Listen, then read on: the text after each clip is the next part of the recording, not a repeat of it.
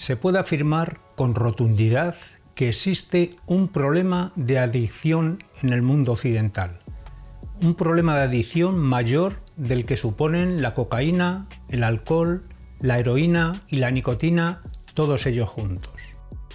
Para colmo, es una droga legal y a la que cualquiera tiene fácil acceso, incluso los niños. Sí, es el azúcar. Me van a permitir ser sincero. El azúcar sabe dulce, pero es ya que está aniquilando la salud de personas que tenemos a nuestro alrededor, sino a nosotros mismos. El azúcar se encuentra en casi todos los alimentos que comemos y bebemos y favorece el desarrollo de cáncer y otras enfermedades crónicas. Su consumo está fuera de control y no nos paramos ni tan siquiera un momento a pensar en ello. ¿Cuál es el problema? El problema es que las células cancerosas captan el azúcar, todo tipo de azúcar, además a una velocidad casi 50 veces mayor que las células sanas siendo además el principal combustible que alimenta su crecimiento y diseminación. Y el cáncer se está convirtiendo hoy día en una verdadera pandemia. Los humanos tenemos muchas paradojas. Una de ellas es que a lo largo de nuestra vida vivimos de espaldas a nuestra salud, pero llegados a cierta edad nos ponemos en manos de la sanidad, pública o privada, de igual manera que la ignorábamos antes. Ha llegado el momento de que comencemos a tomar el control de nuestra propia salud. La gran mayoría de enfermedades que el sistema de salud determina como asociadas a la edad son en realidad enfermedades metabólicas y asociadas a nuestra forma de vivir. Los años que hemos vivido solo han hecho agravar y sacar a la luz estas enfermedades, pero no son la causa de ellas. Los nuevos planteamientos de la ciencia más honesta y avanzada en la lucha contra estas enfermedades se centran en utilizar la nutrición para actuar de forma positiva sobre el metabolismo, creando un medio inhóspito para el cáncer y todas las enfermedades inflamatorias. Al mismo tiempo, además, se eh, retiran de la dieta y del estilo de vida todos aquellos factores que lo están provocando. Con una alimentación adecuada podemos curarnos y podemos volver a estar sanos.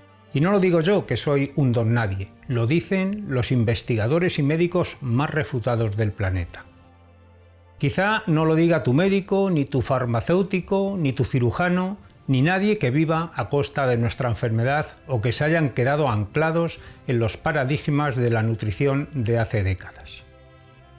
Ciertos alimentos y hábitos alimentarios nos han mantenido vivos durante más de dos millones de años, pero los laboratorios se afanan en aislar formas activas de estos alimentos para crear eh, versiones sintéticas, ya que eh, los alimentos no pueden patentarse, pero los medicamentos sí, haciéndoles ganar ingentes cantidades de dinero.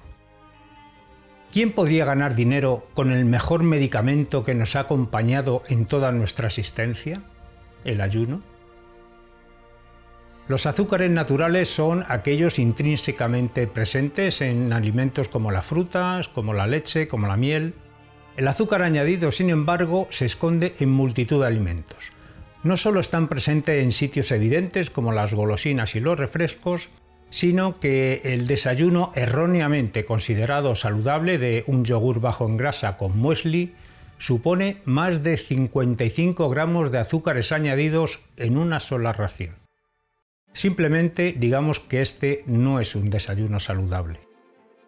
La leche contiene azúcar en forma de lactosa, una forma natural que entre el 70 y el 95% de la población mundial no puede digerir debido a una deficiencia de lactasa.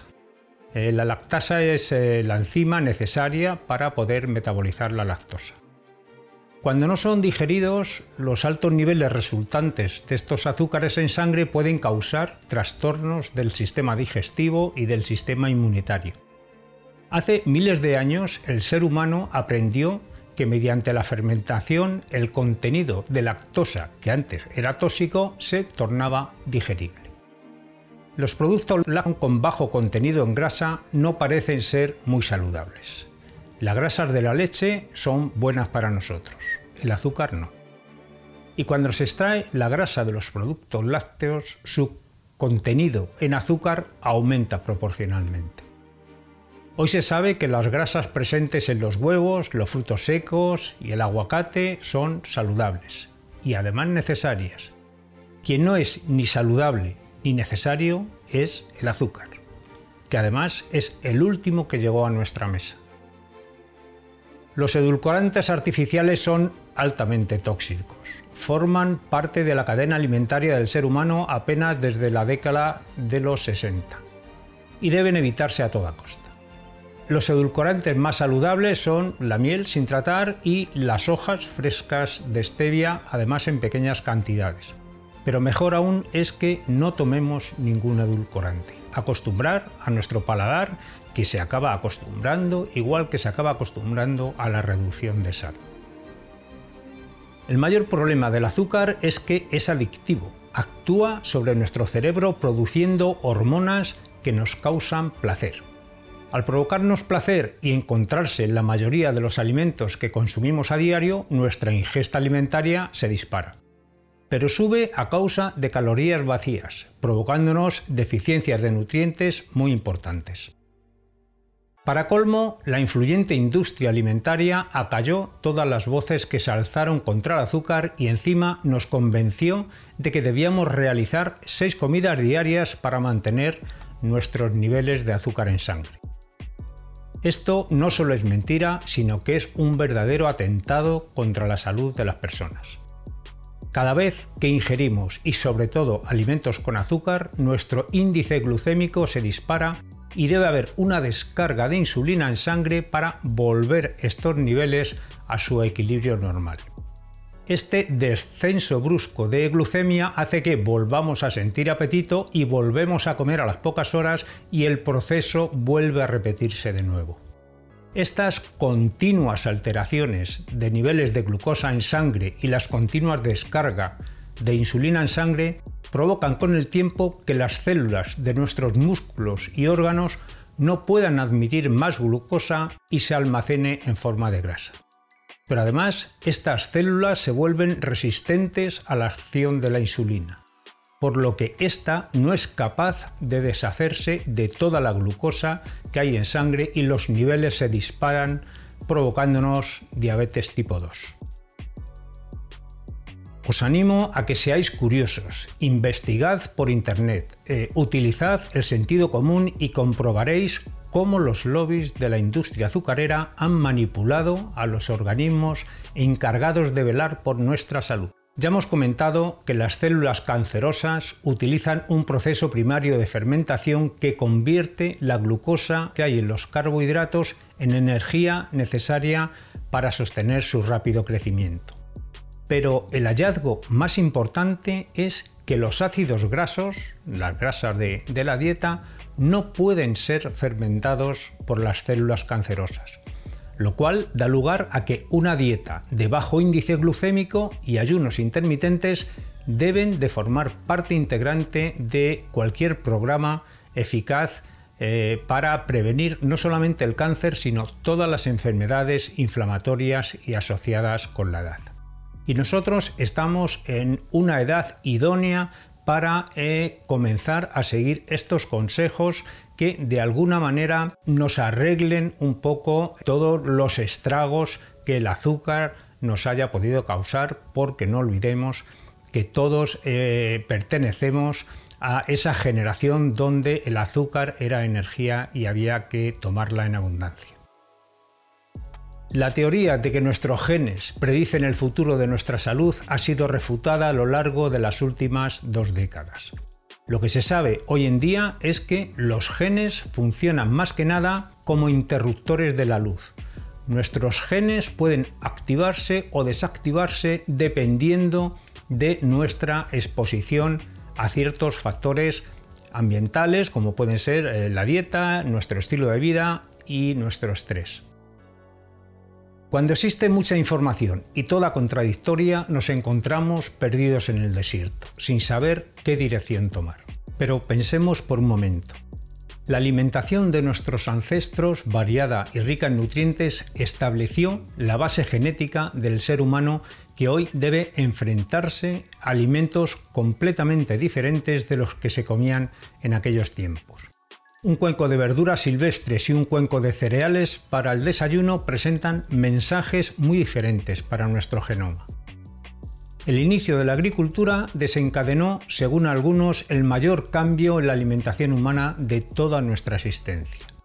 Cuando aprendimos a cultivar plantas y a criar ganado, dejamos de depender de la caza, de la pesca y de la recolección de plantas silvestres. Nuestro perfil nutricional cambió, pero este progreso tuvo enormes consecuencias nutricionales. La caza y la recolección tradicionales se desvanecieron en favor de alimentos ajenos a nuestro sistema digestivo y a nuestro genoma. Está confirmado que la altura media bajó en 15 centímetros con el paso de nuestra forma de vida de cazadores-recolectores a la de agricultores y ganaderos. Así pues, el cambio de una dieta de hombre de las cavernas, consistente en grasa, carne y ocasionalmente raíces, bayas y, otras fuentes vegetales de carbohidratos, a pasar a una dieta dominada por los cereales, se produjo en tiempos demasiado recientes para que pudieran tener lugar las necesarias adaptaciones eh, en los genes que codifican nuestras vías metabólicas. Con frecuencia se nos olvida que nosotros no digerimos los alimentos que comemos, sino que los nutrientes que en realidad nos alimentan son aquellos que sean capaces de procesar las bacterias de nuestro intestino. Y a partir de aquí surgen las dudas y las preguntas. De los tres macronutrientes, proteínas, carbohidratos y grasas, las proteínas no deben superar el 20% de nuestra ingesta calórica. Esto lo tiene todo el mundo eh, asumido y hay gran consenso en este tema. Pero si debemos reducir también el porcentaje de los hidratos de carbono, ¿no nos vemos entonces abocados a consumir mucha grasa? Pues sí, esa es la recomendación que nos hacen los investigadores y científicos más brillantes que están desentrañando los secretos de cómo mantener nuestra salud. No solo cómo atacar la enfermedad una vez que ya nos ha aparecido. A lo largo de nuestra existencia, hasta hace 200 años aproximadamente, el ser humano hemos experimentado carestías alimentarias en distintas ocasiones. La subsistencia gracias a las cetonas es en realidad un mecanismo evolutivo de supervivencia que resulta ser además muy protector para nuestros genes. En próximos vídeos vamos a profundizar en cómo las verduras pueden satisfacer nuestras necesidades de carbohidratos y fibras sin olvidar los minerales y vitaminas que nos aportan. Las crucíferas contribuyen a la prevención del cáncer de muchas maneras, gracias a la acción de los fitonutrientes que contienen potencian la acción de genes supresores tumorales, siendo la familia de verduras anticancerígenas mejor estudiada. Las principales son la cola de Bruselas, los brotes de brócoli, el repollo crudo, la coliflor, el rábano, los berros. También profundizaremos en cuáles son las mejores fuentes de ácidos grasos. Los huevos son la quinta esencia de los superalimentos. Atrás quedaron los días en los que se creía que los huevos contribuían a aumentar el colesterol y que su consumo debía limitarse. Se trata de un mito que ha sido desacreditado ya muchas veces en los últimos años y ahora sabemos que unos valores altos de colesterol son el resultado de la ingesta de azúcar y no de grasas. Siempre y cuando los huevos procedan de una buena fuente, que sean ecológicos, de gallinas no alimentadas con soja, por ejemplo, pueden consumirse a diario. El ser humano lleva comiendo huevos millones de años. En comparación con los huevos de gallina, los de pato tienen un contenido más alto en proteína, en calcio, en hierro, en potasio y prácticamente todos los demás minerales importantes. Los huevos de codorniz, de pavo y de oca son opciones maravillosamente nutritivas. Existen más huevos aparte de los de gallina, no olvidaros. La técnica de escalfado o de cocción ligera es la forma más nutritiva de preparar un huevo.